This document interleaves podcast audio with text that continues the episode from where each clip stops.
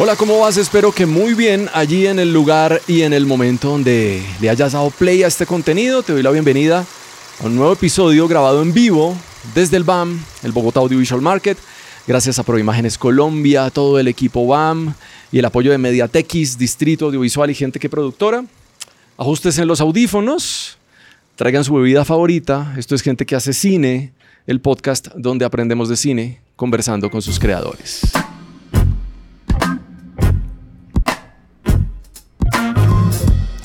Bueno, nos vamos a sumergir en el fascinante mundo de la animación y exploraremos el panorama actual, destacando los logros y desafíos que enfrenta, un análisis del crecimiento de la animación en español y su evolución a lo largo de los años, desde cómo los estudios y los creadores han encontrado su voz única, aportando historias y estilos visualmente cautivadores que se han ganado el reconocimiento nacional e internacional. Para trabajar este tema, tenemos entonces a Patricio Plaza. Un aplauso para él, por favor. Esa. ¿De dónde venís? Contame. De Buenos ah, Aires. muy bien. ¿Cómo te ha caído Bogotá? Bien, bárbaro. Todavía un poco confundido con el clima, pero ah, no. Nosotros también estamos confundidos con el clima. Eh, estábamos muertos de calor, ahora hacer frío, en fin. Eh, me voy a permitir con, todos y todas hacer como una reducción, perdón, del perfil para que nos conozcamos y me perdonan eh, por si no dije todo, porque es que son como dos páginas del perfil de cada uno, es impresionante. Entonces Patricio es realizador y productor integral de cine, animación, nació en Buenos Aires. Tras cursar estudios en artes visuales y comunicación audiovisual en la Universidad Nacional de La Plata, trabajó como animador 2D comercial para numerosos estudios durante más de 20 años, participando en siete largometrajes, numerosas series y trabajos publicitarios. Su trabajo autoral se enfoca en la animación para adultos, con una perspectiva política, los cortometrajes El Empleo en 2008 y Padre en 2013, de los cuales es coautor, fueron seleccionados en más de 500 festivales y recibieron más de 200 premios internacionales en festivales como Annecy, Animamundi, Biarritz, Hiroshima, SICAF, entre otros. En 2019 funda Ojo Raro, un espacio de producción y reflexión en torno a la imagen animada que apunta a producir animación de géneros populares desde una perspectiva sudamericana y queer, Carne de Dios, el primer cortometraje de la productora, ha sido seleccionado en la competencia oficial del Festival Annecy y ha ganado el premio al mejor cortometraje argentino en el Festival de Cine de Mar del Plata. Muy bien, está bueno, ¿no? Sí. Vamos con Andrés Lieban, ¿cómo estás? ¿Cómo te, cómo te recibió Bogotá? Bueno, yo tuve un poco de, tiempo de adaptación ahora porque cuando llegué me dio un poco el dolor de cabeza de la altura. ¿Aprendiste una palabra nueva? Sí, pero, pero ya todavía no la memoricé, ya lo escuché. Soroche. Soroche, el soroche. Sí, y bueno, pero ahora ya estoy acostumbrado, ya estoy adaptado. Muy bien, listo. Cualquier cosa, agüita, alguna cosa. Gracias. Abrazo colectivo. No, no, creo que eso no serviría. Andrés Lieban es licenciado de Artes Plásticas por la Universidad Federal del Río Grande do Sul y trabaja con animación hace más de 30 años. Sus cortos y series ya acumulan premios nacionales e internacionales de festivales y eventos como Anima Mundi, Festival de Chicago, Divercine, Chile Monos, eh, Licensing Challenge. Bueno, en fin. Es director creativo de la productora de animación 2 de Lab, uno de los estudios pioneros en Brasil a producir series animadas y desarrollar coproducciones internacionales, donde es creador y director de las series Mi amiga Zazo, Mejor programa infantil de la televisión según APCA, Asociación Paulista de Críticos de Arte en 2010 y Premios TAL en 2018. Y por favor, googleenlo porque me demoraría medio podcast. Un aplauso para ti, por favor. Gracias por estar acá. Angélica Lares, no por, no por ser la última en presentar, eh, la menos importante. Angélica, ¿cómo estás? Muy bien, muchas gracias. Muy bien. contenta de estar acá con La pregunta que le hemos hecho a todos. Bogotá. Bogotá, Bogotá, el clima sí está un poco raro. Llegué y me engripé, pero todo bien. Estoy contenta de estar acá. Angélica es productora, gestora cultural, actual directora del taller de es del Chucho, del Chucho, de estudio de animación, fundado por Guillermo del Toro, donde se produjo parte de su película Pinocho. Eh, el Taller del Chucho es un estudio que ha sido creado para incentivar la industria de la animación en Guadalajara y Latinoamérica. Es responsable de este estudio de 2021. Estamos nuevecitos con el estudio, pero con toda. Sí, recién estrenados. Eh, recién estrenados y qué estreno. Para, eh, bueno, muy bien. Em, y ha sido también eh, la jefa de industria y mercado del Festival Internacional de Cine de Guadalajara, uno de los festivales más importantes y relevantes de Iberoamérica. En fin, muchas gracias por estar acá. Un aplauso también para ella.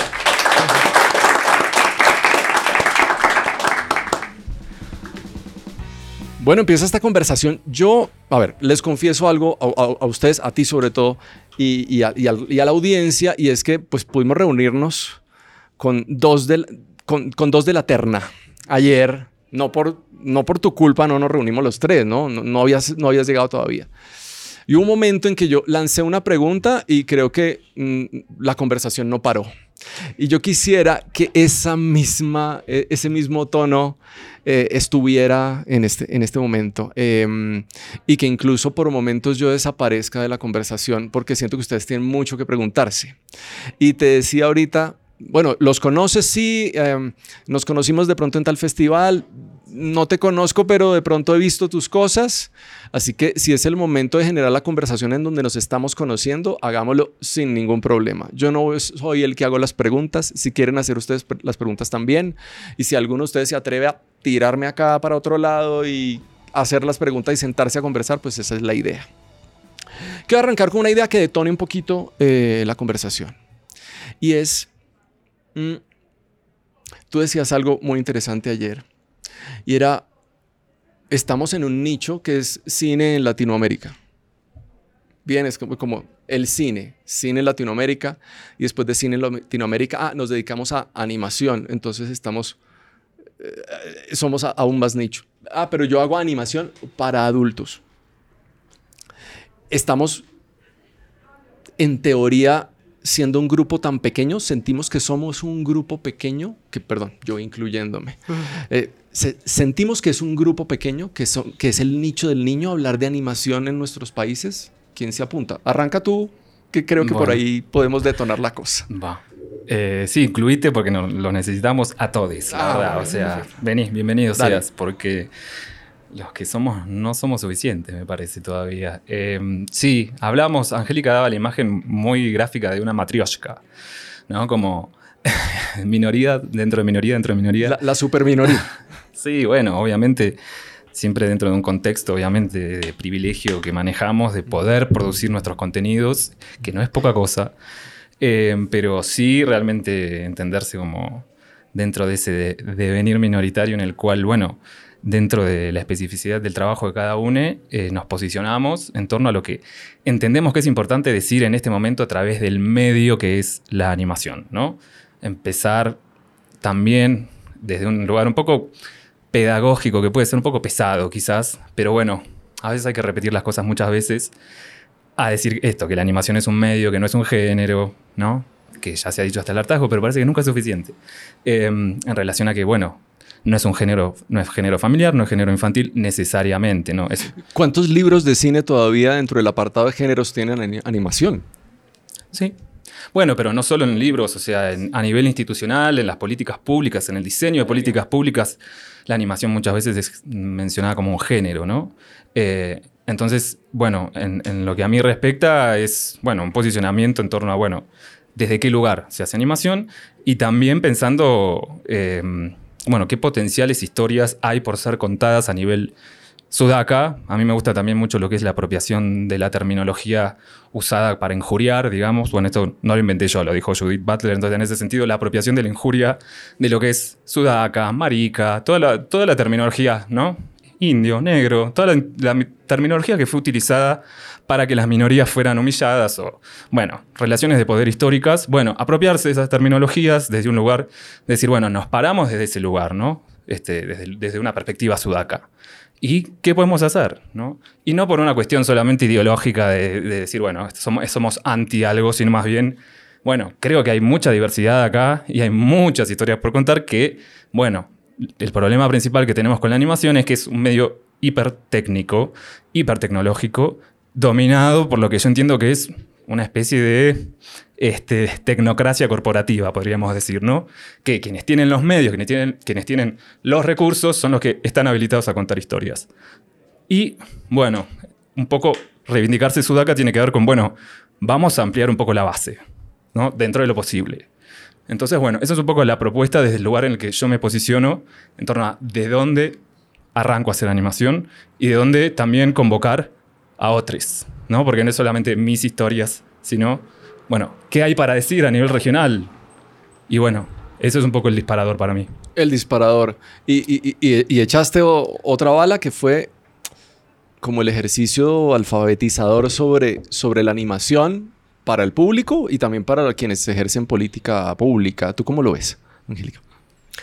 Bueno, este, lo que estábamos platicando ayer que me parecía muy interesante es precisamente ver justo cómo ahorita, la, bueno, al menos desde México, ya se está abriendo un poquito más la política pública para crear estos espacios. Sin embargo, digo, en, en algunas maneras nos puede lastimar este, este pensar de la animación como un género, pero ya después en, el, hecho de hacer estas reglamentaciones y todo nos puede ayudar, porque ya no competimos con la gran masa y ahí, ahí, está el nicho que puede ser positivo, ¿no? Entonces, eso es, eso por una parte. Desgraciadamente, en la política pública, al menos en México, eh, cada vez hay menos apoyo, que esa es una realidad, los fondos se están, este, pues, diversificando y al, al que sucede eso, pues ya es más complejo el llegar ahí.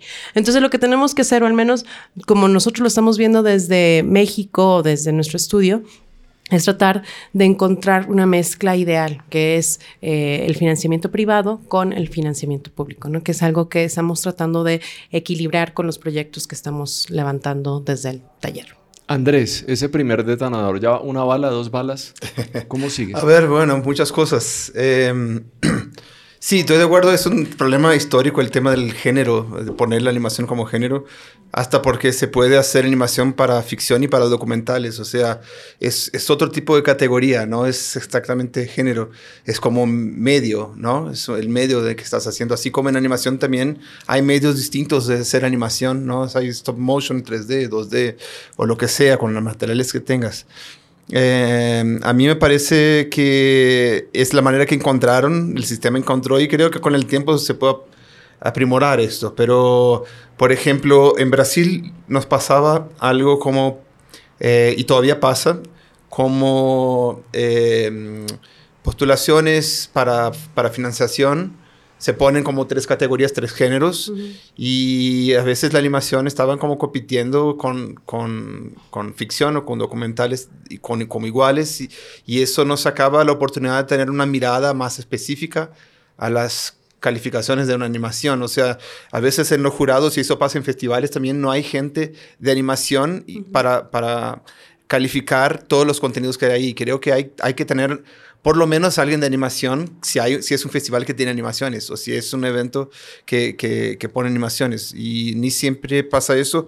Eh, creo que los animadores organizados fueron cada vez más pidiendo eso y, imponiendo de alguna manera y logramos algunas mejorías en ese sentido, pero aún es un camino, es un largo camino. Eh, lo más importante es que que tengamos, por ejemplo, ahora tenemos en, Brasil el Gran Premio del Cine, eh, que es un premio como el Oscar local, ¿no? Del todo el cine nacional.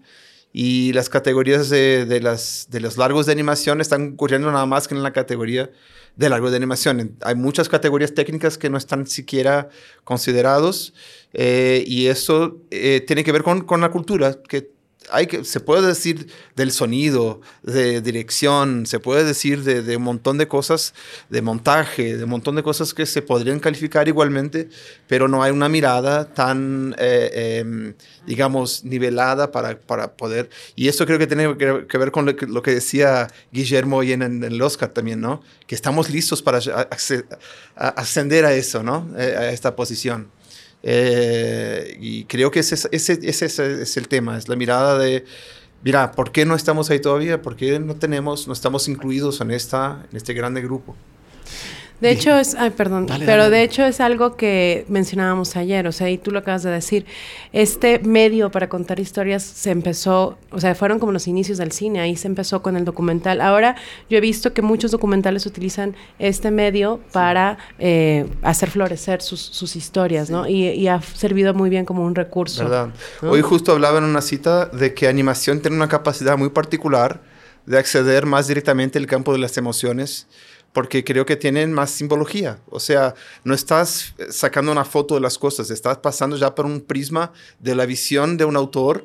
Entonces no es la cosa, es lo que uno vio de eso. El cine también es eso, pero creo que la animación se, se pone como un filtro más particular de, de, esta visión y eso a veces le da como un acceso más directo a, a un imaginario, una simbología más, más eh, eh, emotiva, qué sé yo. ¿Me puedo plegar un poco a eso?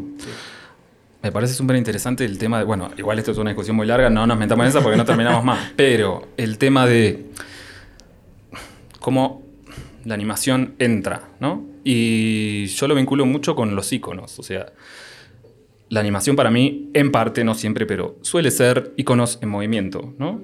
Narrativa a través de iconos. Y en ese sentido, yo lo vinculo mucho con una historicidad de, al menos en lo que a nosotros nos respecta, de las imágenes religiosas. O sea, si ustedes van a las iglesias y ven, por ejemplo, la Pasión de Cristo, van a ver una secuencialidad en la, que, en la cual vemos toda la evolución de la Pasión de Cristo y así se enseñaba... Un storyboard. Un storyboard, exacto. constituido por iconos religiosos, ¿no? Eh, entonces, así era la pedagogía desde la Edad Media en adelante con el campesinado, porque quienes tenían los libros no eran los campesinos. Entonces, ¿cómo se le enseñaba a la gente la doctrina?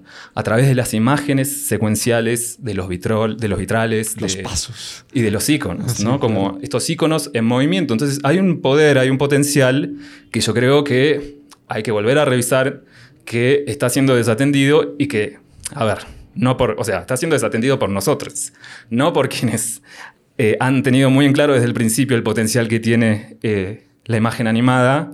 No, no hace falta ni que los nombre, pero bueno, sabemos quiénes son, ¿no? Quienes dominan la imagen animada en el mundo. Y por ejemplo, el caso de Japón, que se ha apropiado de eso y ha constituido un imperio cultural, bueno, Japón y Estados Unidos, dos imperios, digamos, ¿no? que han constituido a través de la imagen animada, bueno, esto, este, una producción cultural de carácter imperial, que ha avanzado sobre todo el mundo y que quién puede hoy discutir, por ejemplo, que el anime es, uno de los elementos culturales más preponderantes de Japón ¿no? y, que, y que le ha servido para, para su expansión cultural. Bueno, ni que hablar de, de los, de los de Occidente, digamos. No los vamos a nombrar para que no se ofendan. Pero sobre eso eh, eh, me parece muy, hay, hay, un tema muy interesante que eh, hay una búsqueda de un, casi una una padronización de un estilo, de un lenguaje. Eh, el anime tiene un montón de diversificaciones, pero aún tiene también una... una eh, se fortaleció mucho de, un, de las cosas que tienen en común, del lenguaje que tienen en común, en, en sentido de timing, de diseño y todo más. Así como los norteamericanos, en especial Disney, tiene también una padronización eh, que creo que comercial, porque sería difícil a cada gran proyecto qué sé yo, reenseñar todo el equipo a hacer un otro tipo de estilo porque es un proyecto muy grande. Pero uh, hubo y todavía creo que hay una búsqueda de un, de un estilo muy, eh, uh, uh, ¿cómo voy a decir?, padronizado. Y a veces me preguntan también, ¿qué te parece? ¿Latinoamérica tiene esto? ¿Tiene un sentido que le pueda dar? Y creo que para mí es al revés. Latinoamérica se, se particulariza por su diversidad. O sea, o sea, tenemos muchos colores en todos los sentidos, muchos colores. Es un país tropical en todos los sentidos y tenemos muchos colores y, y creo que la animación tiene una capacidad aún más grande de representar a eso. Pero justo era también algo de lo que platicamos ayer. O sea, evidentemente nuestro continente latinoamericano es sumamente diverso, ¿no? Desde el propio México, hay todo, totalmente diferentes realidades y lo mismo sucede en cada uno de nuestros países. Lo que estábamos platicando ayer y que yo coincido con eso es que eh, nosotros vemos visualmente, somos muy fuertes. O sea, yo creo que e, esta parte que tú mencionas que es real, o sea, nosotros estuvimos en México todo el tema del muralismo, en los cuentos que también se educó a través del muralismo, de toda la iconografía en nuestras, en nuestras eh, regiones han sido muy fuertes. Sin embargo, yo, creo, yo sí creo que hay un tema de historias, de guion, de estructura que aún necesita reforzarse eh, para que podamos realmente como... O sea, ese, no, no, yo no creo que vamos a tener una única voz o un único estilo. Eso no va a suceder. No, creo que lo que te puedo añadir a eso, que ya he pensado sobre eso, es que eh, lo que el, proceso de globalización con todo el tema de Internet nos trajo y nos mostró es que el local se puede tornar global, ¿no? Eh, había un miedo de que el global se iba como eh, diluir todo lo que es local. Y creo que es, pasó al revés. Esto que, que, son los nichos a veces crean interés y es eso que les parece más interesante. El único tema es que no puede ser un local hermético. Eh, la, la, narrativa tiene que ser universal de una manera. Entonces creo que ahí está el equilibrio, ¿no? Ser como narrativas que son humanas, universales en el espíritu humano, o sea, que puedas reconocer qué tipo de historias estás contando pero que de ahí puedas poner una, un ropaje de tu vivencia, de tu mirada al universo, a las personas, a los costumbres y todo eso. Ahí quiero hacer un, un, un alpin pause como el que me entienda la referencia de comerciales malos de televisión colombiana. Eh, los tres han estado hablando de transformación cultural, pero también de la conciencia cultural que significa hacer animación en Latinoamérica y del potencial absolutamente rico de hacer animación en Latinoamérica. Retomando la conversación de ayer, tú decías, Patricio, la pregunta de ¿estamos listos? ya está resuelta de alguna manera, porque durante muchos años era ¿esto se puede hacer acá? Era la pregunta mm. que tú decías. en cuanto a animaciones, bueno, yo quiero trabajar en animación, pero ¿vas a lograr algún día la calidad de ellos, de ellas? ¿Sí? lo vas a lograr? Y la respuesta que ustedes decían ayer era, hace, hace rato lo estamos haciendo. O sea, la duda sobre la calidad de la producción, la calidad técnica de los artistas, no está en duda. Hablemos un poquito de eso, de cómo es el escenario de la calidad de lo que se está haciendo en Latinoamérica. Hmm. Sí, eh, a ver, dos cosas.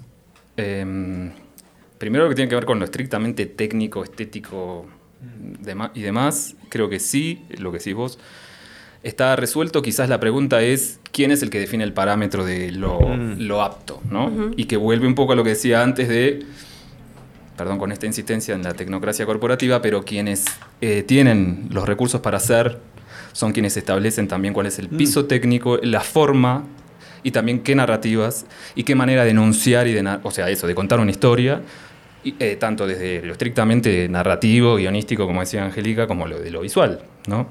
Entonces, en ese sentido, sí, eso es lo que sería llamado industria, ¿no? Eh, que establece esos parámetros técnicos, eh, narrativos y demás, que bueno, en todo caso me parece que una de las premisas posibles es ver cómo se puede perforar eso para que no terminemos, en que no termine condicionando nuestras narrativas y nuestras historias al nivel de que, bueno, simplemente volvemos a contar la misma historia, como hablábamos ayer, del camino del héroe, solo que cambiándole la vestimenta, ¿no?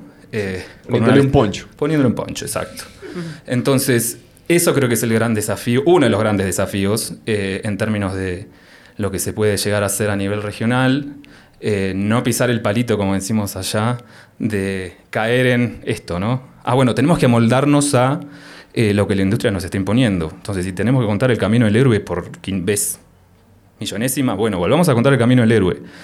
Y quizás se pueden contar otras historias, porque si vemos, cuando hablamos de la multiplicidad y de la diversidad, eh, en América Latina, incluso desde la, la, propia premisa que decías, no en español, bueno, no solo hay español en América Latina, hay muchísimas lenguas muchísimas lenguas. Este, sin ir más lejos, en la, última película trabajé con el mazateco, que es una lengua nativa de México, y no hay una palabra en español. Entonces, en ese sentido, pensar también que de la misma manera que hay un montón de lenguas y culturas, hay un montón de cosmovisiones y de formas de contar la historia que no son las de la flecha del tiempo cronológico ni del camino del héroe cerrado. Que el camino del héroe, digámoslo, es un héroe que va a buscar a tierras lejanas un tesoro que tiene que traer de vuelta. ¿No le suena como algo parecido al colonialismo? Bueno, Camino del Héroe. Joseph Campbell, El héroe de las mil caras, todo lo que hemos aprendido, quienes hemos tenido la fortuna de estudiar eh, eh, a nivel narrativo, ¿no? de cómo se cuenta una historia.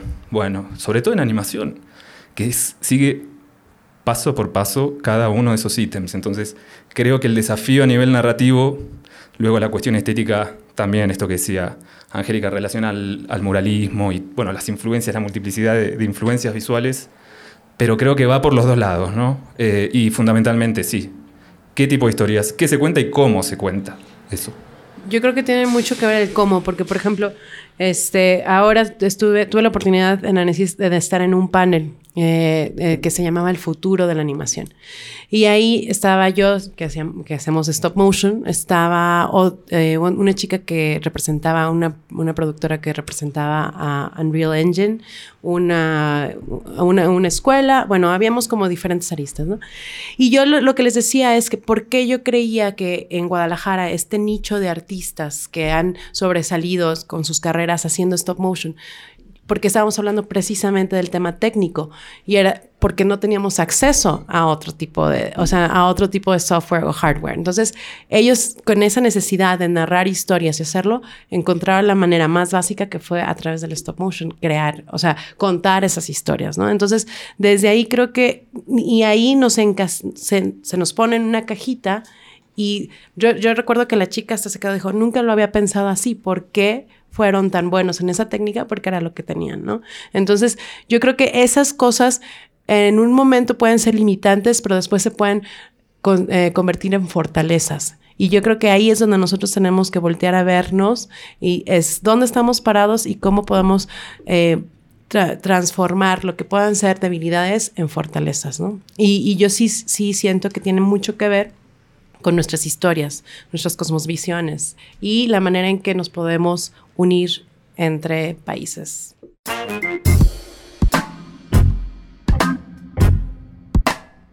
Ya vamos en la mitad del episodio, está buenísimo. Quédate ahí, por favor.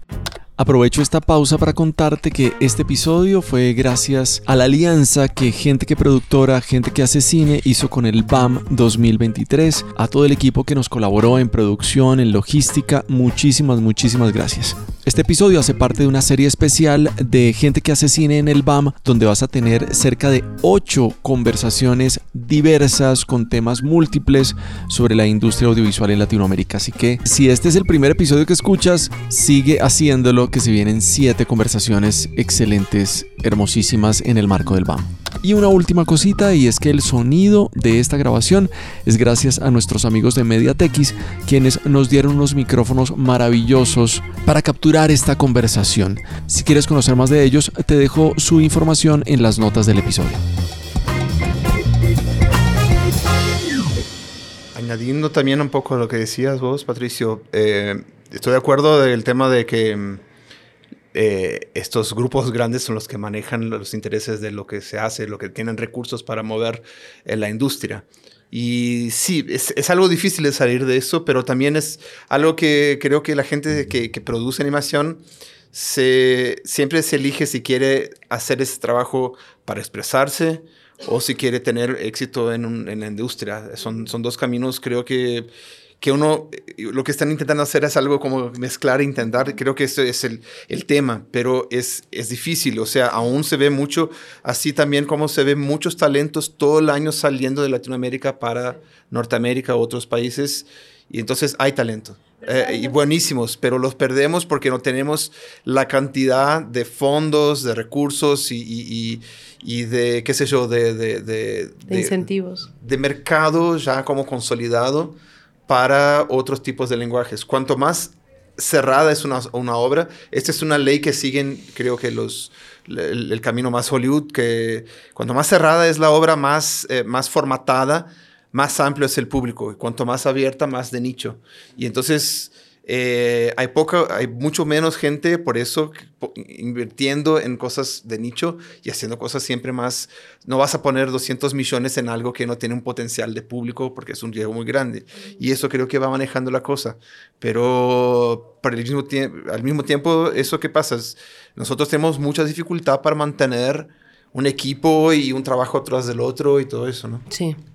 Sí, pero justo si, si lográramos mantener ese equilibrio, eh, creo que ahí sería como el lugar dorado donde podríamos llegar. Porque evidentemente... Es un norte, es un norte. Hay mucha fuga de... un sur. hay mucha es el norte de, al revés. ¿Cómo es? Sí, la brújula. Todo depende desde dónde lo ves. Este, sí hay mucha fuga de talento, evidentemente, porque no hay el apoyo que se requiere, Pero yo, yo platicando con muchos artistas y todo, a justo ahora dos de nuestros animadores se fueron a Portland a seguir trabajando allá en otros proyectos y ellos me dicen, Angélica, en cuanto tengas un proyecto así, este, un largo, háblanos y nos venimos. O sea, sabemos que no vamos a ganar igual que como ganamos con los gringos, pero, pero, queremos. Y, y, justo es eso, o sea, hay muchos artistas que después dices, bueno, los estándares son otros, son otros niveles, son, no importa, o sea, la pasión por las historias están y creo que eso, digo, suena muy romántico, puede sonar muy romántico, pero creo que es también algo donde podemos comenzar a generar esta comunidad. Ayer también hablábamos de mm, las pantallas. Mm. Bien. Em, ok, entonces ya, el tema del talento está. Eh, ahorita sí me gustaría como volver al tema de la necesidad que tú marcabas, Angélica, de capacidades de guiones, o sea, como que una gran pregunta acerca de, bueno, si tenemos el talento, tenemos, tenemos cómo hacerlo, pero necesitamos mejorar el tema o trabajar mucho más en el tema de guion. Quisiera que ahorita lo, lo trabajáramos. Pero ayer también hablábamos de... Em, los debimos haber invitado ayer a la conversación. Estamos haciendo muchas referencias ayer. Em, y fue como de 15 minutos, pero nos explota la cabeza. Pero el tema de las pantallas. Entonces decías, ok, esto es un negocio costoso. O sea, producir animación es costoso. Aquí hablamos de segundos. Em, y llegar a un largo es ya una osadía eh, y lo que más se producen son cortometrajes. ¿Y dónde ponemos los cortometrajes? ¿Dónde están las pantallas? La gente que está produciendo largos y de live action está luchando para, para encontrar su espacio en pantallas. La realidad que sucede acá, que es, se estrena una película un jueves y todo mundo es, por favor, vayan, ¿sí? Eh, porque si no el martes nos bajan el 50% de las salas. Esto pasa acá, acá y acá. O sea, aquí no estamos hablando de Colombia, estamos en Latinoamérica, cine local. El tema de la animación es aún más complejo. Hablemos un poquito de cómo está el estado de, esa búsqueda de pantallas en, cada uno de sus países y, qué están viendo. Peoró con, con, la pandemia, ¿no? Porque creo que todavía está, el cine está buscando volver a lo que era antes porque la gente se acomodó con, con, el tema de ver pelis en televisión. Antes creo que tenía más ganas de la experiencia del cine y ahora creo que está un poco costoso para, para volver a esta costumbre. También el cine está muy caro, ¿no? Es como si te vas a un fin de semana, es el del mes. vas a un, si no estuviera, estuvieras toda la semana viendo una película nueva, pero cuando vas a estrenar, tienes que ver cuáles son las películas que están estrenando para que te pongas ahí justo competitivo con lo que viene de Marvel, lo que viene de, qué sé yo, de dónde. Entonces, entonces eh, tenemos que pelear con un camión de plata que viene con una, capacidad de difusión enorme y cuando la gente no tiene guita para ponerse eh, todo el fin de semana en una sala de cine, es, es la que va a elegir si se van a esta película no se van a las otras. Y nosotros este eh, año pasado estrenamos un largometraje ahí en luego después de la pandemia teníamos que estrenarlo porque luego teníamos ya un contrato para estrenarlo en streaming y era una película infantil. Y es raro porque en animación tiene este tema de que la animación infantil es como más hegemónica y la adulta es como el nicho, pero en este caso también pasa al revés porque no era una película familia, era infantil. Y eso la gente también tiene un prejuicio con este tema. O sea, eh, los padres van a llevar sus niños para ver una película infantil. Es, los padres pueden decidir eso y, puede sonar aburrido. Tenemos que hacer una narrativa que le agrade a los padres también. Pero eh, se, se, achica porque si no es un... Creo que las pantallas tienes que pensar como en cine, como el, el, la pantalla que tienes que hacer contenidos para toda la familia. Y todas las otras pantallas son más dedicadas a nichos, porque la gente, el cine es una experiencia más grupal, familiar, y cuando ves cualquier cosa en streaming son cosas que la ves tú solo, eh, o la televisión, tienes tus horarios, la familia tiene sus horarios diferenciados, por eso hay canales dedicados a, a targets bien específicos. Entonces creo que ya hay una distinción de, de, de, targets con el tema de las pantallas, pero sí es, em, después de la pandemia fue muy difícil, fue un, un, público muy chiquito, mucho más abajo de lo esperado. ¿Cómo te fue con ese estreno del largometraje? Eh, y, bueno, tuvimos como cuatro semanas porque eh, lo que logramos era que un estreno, hicimos un buen estreno en números de salas, fueron 120 salas para estreno, que es un número bastante interesante para, para Brasil, pero es porque negociamos los horarios de la mañana. Eh, y los cines no, no, no pasa nada por la mañana, entonces teníamos como, no estábamos compitiendo con los otros eh, blockbusters, ¿no? Entonces eh, lo que pasa es que estrenamos en muchas salas y bueno, fueron cuatro semanas, pero cayendo, cayendo, cayendo. Y tampoco estrenar en 120 salas quiere decir que teníamos 120 salas ocupadas. Habían salas vacías, ¿no? O con poca gente. Entonces, no es un número absoluto, es, es nada más que un número interesante relativo. Pero es una pelea y, y la plata que tenemos para difusión, para propaganda, es como muy chica, nada más que para poner algunos carteles, algunos afiches en algunas partes y, y una parte de internet fuerte con teaser y todo eso, con el tráiler. Pero em, esta parte que se llama, ¿cómo se dice? El, hay un término parece, pero la publicidad que se hace en la calle, el mobiliario urbano que se dice cuando están en el bus, en, en, en outdoors y todo eso.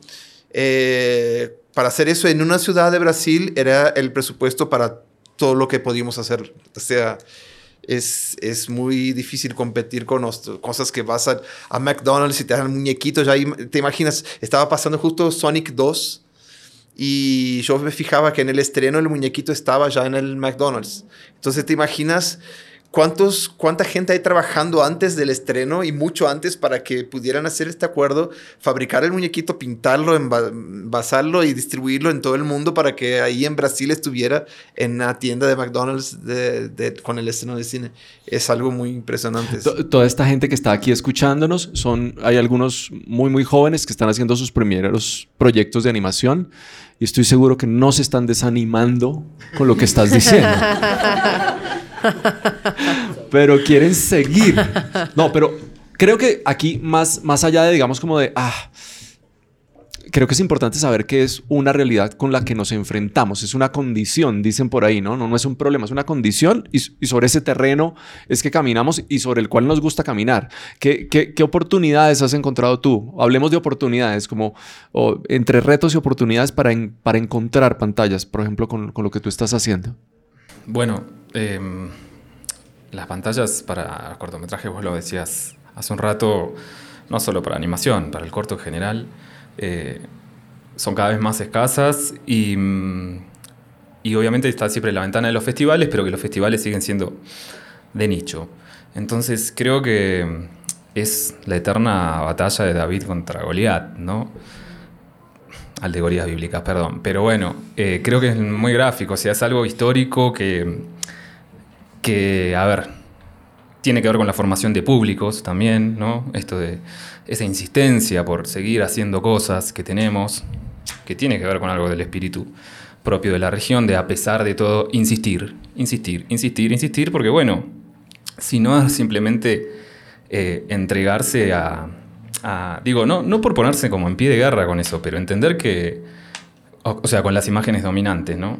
Eh, entender que, hay otras, otros caminos posibles. Y, mm, a ver, también en, términos de este binarismo que se genera entre, entre, bueno, hacer algo de autor, algo autoral, algo de nicho o algo comercial o algo que tenga como... Eh, a ver, es diferente lo masivo de lo popular para mí, ¿no? Lo masivo es esto que comentaba acá recién Sonic, o sea, McDonald's. Eso es masivo, eso no es cultura popular, eso es cultura de masas. Entonces, eh, yo hago cine de terror fantástico, o sea, es bastante popular lo que hago, no es muy de nicho, la verdad. O sea, creo que es accesible, no es, no es algo que esté como escindido, eh, no es cine de alta cultura, digamos, ¿no? Eh, y en ese sentido me parece que, bueno, pero igual es animación para adultos y, y, política y demás, pero que lo puede ver cualquier persona, eh, cualquier espectador promedio, digamos, y recibirlo como una película de terror, ¿no? Entonces, creo que tiene que ver eso, con de a poco ir perforando, insisto, con, con esa terminología de perforar un poco el sentido común y generar audiencias nuevas, pero la única manera de que se generen esas audiencias es generando otro tipo de contenidos. O sea, hasta tanto no lo hagamos eh, y no insistamos en que esos contenidos existan y que busquemos la posibilidad de que la gente lo vea de la manera más masiva posible. O sea, esto, el cine quizás ya es el cine como espacio, eh, de recepción del audiovisual colectivo, digamos, ya eh, quizás es algo del siglo XX, ¿no? Entonces, obviamente, hoy hay una multiplicidad de plataformas y de, acceso al audiovisual que sin embargo obviamente están tomadas por las que, los que antiguamente eran las majors del cine, ahora son las majors de las plataformas de streaming. Entonces, bueno, eh, estamos como en la misma problemática, solo que con otros soportes. Entonces, bueno, quizás hay esto, están apareciendo un montón de plataformas eh, nuevas que no son necesariamente las que ya conocemos, a las que todo el mundo, eso, ¿no? Como el sueño del pibe, decimos allá, esta cosa de querer llegar a, bueno, que tal plataforma, ¿no? Me haga mi proyecto. Y como que siempre el objetivo es ese, sin nombrar a, nadie, ni marcas ni nada, pero esta cosa de que, bueno, de repente también hay que ejercer una creatividad en torno a, a esos nuevos modelos, esas nuevas plataformas que no sean solamente las mismas majors de antes que ahora se convirtieron en plataformas de streaming y que también, bueno, digámoslo, no están tan dispuestas a, habilitar otro tipo de voces, al menos en mi humilde experiencia en relación a quién lleva adelante el discurso. Si les interesa la diversidad, si les interesa eh, que haya como pluralidad, pero pluralidad en tanto y en cuanto el discurso esté regulado por ellos, no por quienes eh, son parte activa de esas culturas, de esas voces y demás. Entonces, creo que, digo, cada una después toma su propia decisión, sus propios caminos. Creo que por el momento, eh, la única condición para formar parte de eso es plegarse a esa lógica. Entonces, bueno, después está la posibilidad de crear otras lógicas que van a ser minoritarias, seguramente. Pero ¿te parece que puede ser una etapa de un proceso más Absolutamente. Por eso digo que no está, que hay que romper ese binarismo que de, lo comercial y de lo autoral, ¿no? Como... Sí, Pero, por eso creo que es en etapas, es un proceso que a los poquitos vas poniendo un poco más de, otras cosas. Y está cambiando, o sea, la, cara de cómo se distribuye y cómo se ve eh, el audiovisual está cambiando de una manera muy, muy fuerte. O sea, ahorita tenemos todas las plataformas, pero ya son tantas que también tienen un punto de eh, quiebre que no van a ser sostenibles tampoco, ¿no? Entonces ya no, ya no lo están siendo. Sí, mismo, mismo en, Hollywood, ahí tiene la película que ganó el Oscar, fue una sorpresa muy grande. No para, ya, como se apuntaba como favorita, pero es algo raro, esa, ¿no? La del todo, el, todo el mismo tiempo, ¿cómo se dice? Everything, uh, everywhere, all at once. es, es, algo que... Muchas palabras al mismo tiempo. Sí, muchas palabras al mismo tiempo, esa es la película. Angélica, cuéntanos un poco la experiencia de, del taller del Chucho. Porque siento que aquí hay un in-between interesante. Porque está claro, la figura de Guillermo del Toro. Y mira que yo cometí el error de decir, ah, eh, ustedes hicieron o participaron. Y ustedes finalmente hacen una una parte participan, pero también con un, ejercicio como de generosidad de Guillermo. Cuéntanos un poquito ahí e, esa historia que, está buena. Bueno, mira, lo que pasa es que nosotros somos un estudio eh, que es muy raro en su gestación. O sea, nosotros somos un estudio que nace de la Universidad de Guadalajara, que es la segunda universidad más grande de México. Y a mí me dicen, ¿cuánto tiempo tiene? Bueno, en, realidad, en fierros y cámaras y luces tenemos dos años, ya vamos para tres años. Pero en el... En, el, en la mente de un par de personas, este proyecto ya lleva 30 años, que es Guillermo. O sea, Guillermo, él, su pasión inicial siempre fue la animación. Y él siempre tenía como estas ganas de hacer. Vio que era un tema muy complejo. De hecho, él empezó haciendo todo lo que tenía que ver con este. O sea, lo que te pones. Eh, make-up, prostéticos. Hacía todo lo que tenía que ver con prostéticos. Trabajaba haciendo eso.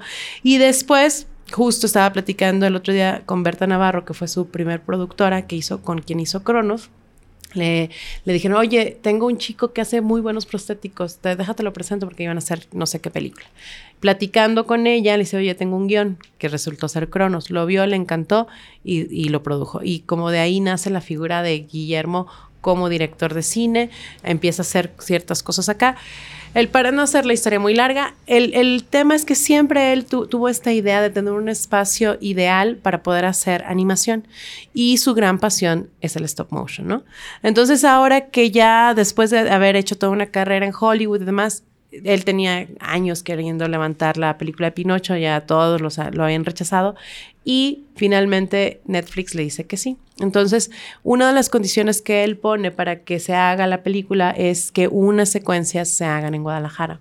¿Por qué? Porque él quería dar voz a estos artistas que llevan llevan fogueándose y haciendo cine desde hace 25 años, que son Luis Telles, René Castillo, Carla Castañeda, Sofía Carrillo, Rita Basulto, Juan Medina, León Fernández. Entonces, ahí se creó un nicho muy interesante de artistas que tienen una voz muy particular. Cada uno de, o sea, tienen una estética en general eh, que es más o menos parecida, pero cada uno tiene una voz muy peculiar, ¿no? Entonces, se hace este espacio y nosotros siendo parte de la universidad, entonces nos empezamos a diversificar, porque una realidad es también que hace falta mucho talento, mucho talento técnico también, ¿no?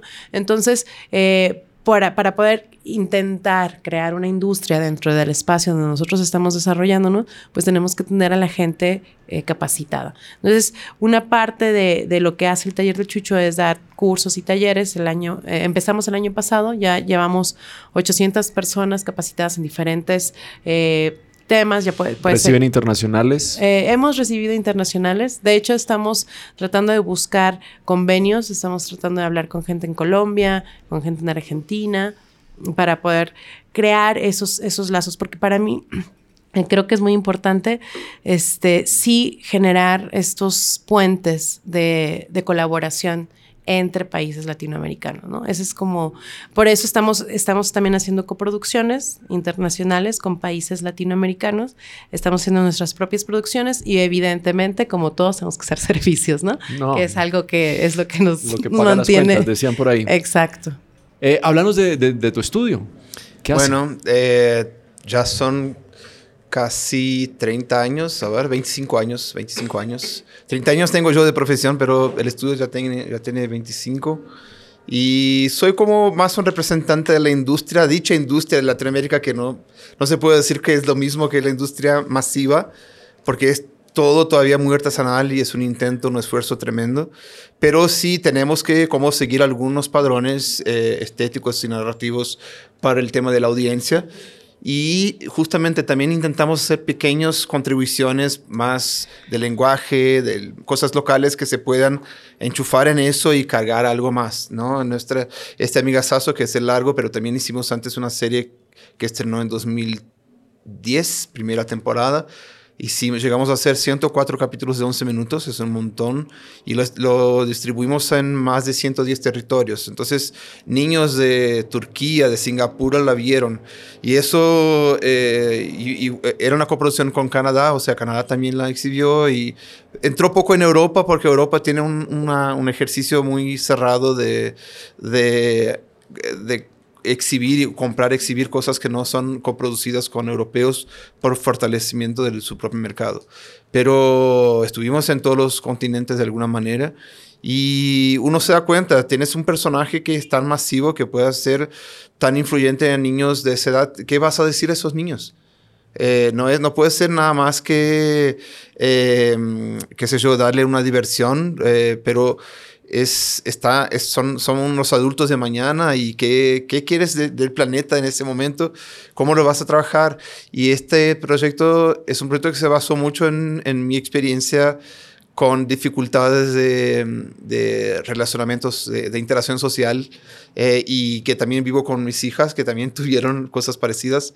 Y me parece que es algo común cada vez más con el tema de, de los aparatos y todo, la gente se va aislando. Entonces, es una serie que tiene mucha...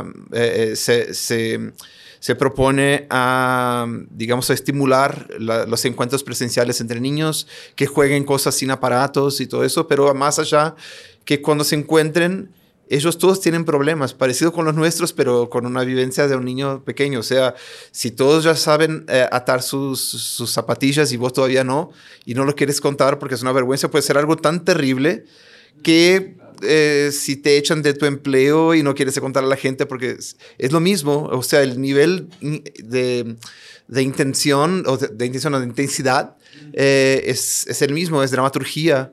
Entonces eh, se puede trabajar eso y darle herramientas a los niños de una manera entretenida, pero darle herramientas para que puedan qué sé yo, a lo mejor entender que eso pasa a todos y que pueden encontrar otras maneras de, de superar a esto, ¿no? Entonces estuvimos creo que con bastante éxito y, es algo que está como a tantos años en el aire.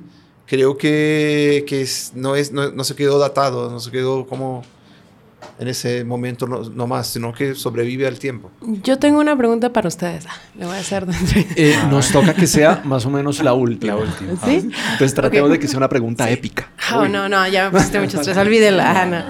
No, ese, porque ahorita que los estaba escuchando hablar, y creo que venimos de nichos muy diferentes y de realidades muy distintas, pero ¿qué creen ustedes o hacia dónde creen que podemos realmente? Porque yo siento que no hay una verdadera industria como tal desarrollada dentro de cada uno, de, al menos en México. Nosotros hacemos muchísimos servicios y los hacemos para las grandes plataformas, bla, bla. Pero, ¿cuáles ustedes creen que es el paso que nos hace falta para realmente fortalecernos como una industria eh, en, en, cuestión, en temas de la animación como latinoamericanos? O sea, lo tenemos que ver de manera local, lo tenemos que ver más como manera, de manera geográfica. ¿Cuáles son las alianzas que tenemos que hacer? O sea, ¿dónde, ven ustedes como el punto de partida para decir, tenemos que hacer estos pasos para realmente fortalecernos como... Era la pregunta que yo tenía para finalizar. Ahí está. Que, Oye, la épica. La preparamos. La épica. Sincronicidad.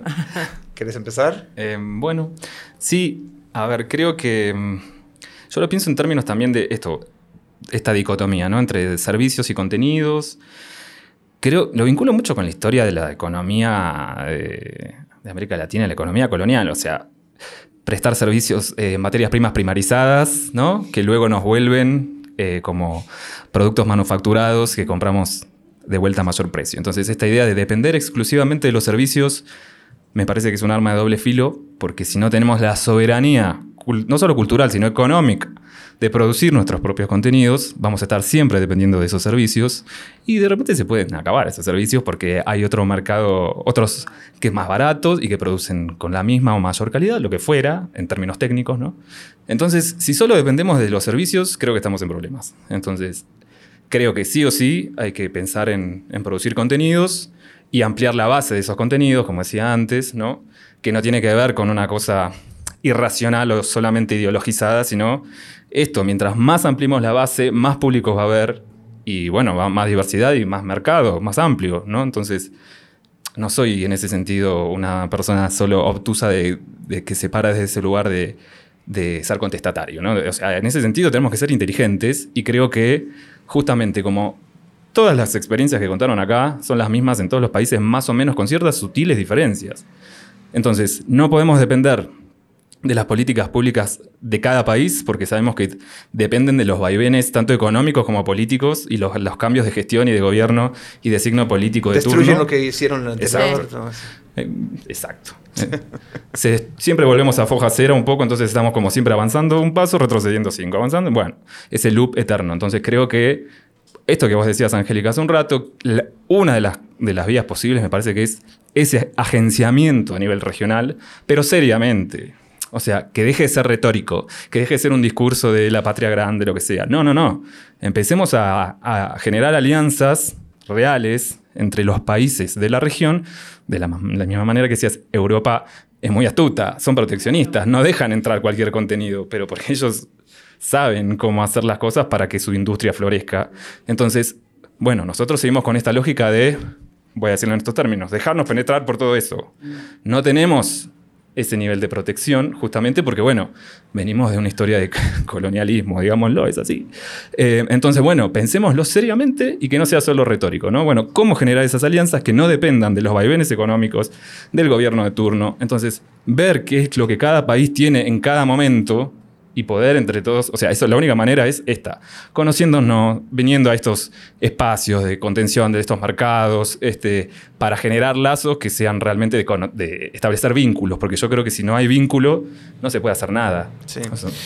Eh, bueno, yo estoy de acuerdo con todo. Creo que yo veo con optimismo algunas, algunos cambios tecnológicos porque creo que ese tema del formato del corto a lo mejor va a tener más espacio mientras migramos a un tipo de programación que más a la carta, ¿viste? O sea, Em, el, sistema de que te hace hacer como 52 de 11 o, 26 de 13 de, 11. O, es, un sistema que viene de una lógica de grilla de, televisión. O sea, son parte del principio de una season que son 13 capítulos estrenando por semana de una hora. Entonces, eso resulta en digamos 52 eh, semanas al total, 52 semanas es una full season.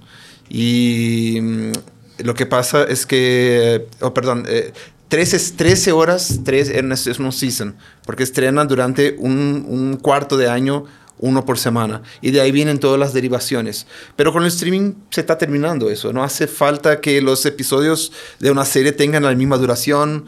No hace falta que tengan un número cierto de, capítulos. Se puede ver en la orden que quieras. Y, eso proporciona otros lenguajes, otras cosas que pueden venir a los poquitos, no creo que va a ser rápido, pero creo que, que es algo optimista.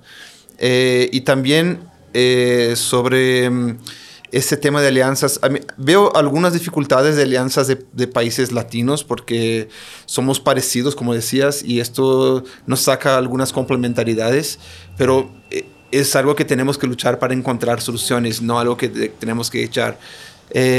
pero me parece que Hoy día se puede decir que Estados Unidos y Japón a lo mejor son los únicos países que logran financiar con dinero, con capital privado, eh, sus producciones en todo el mundo. ningún otro país creo que lo logre.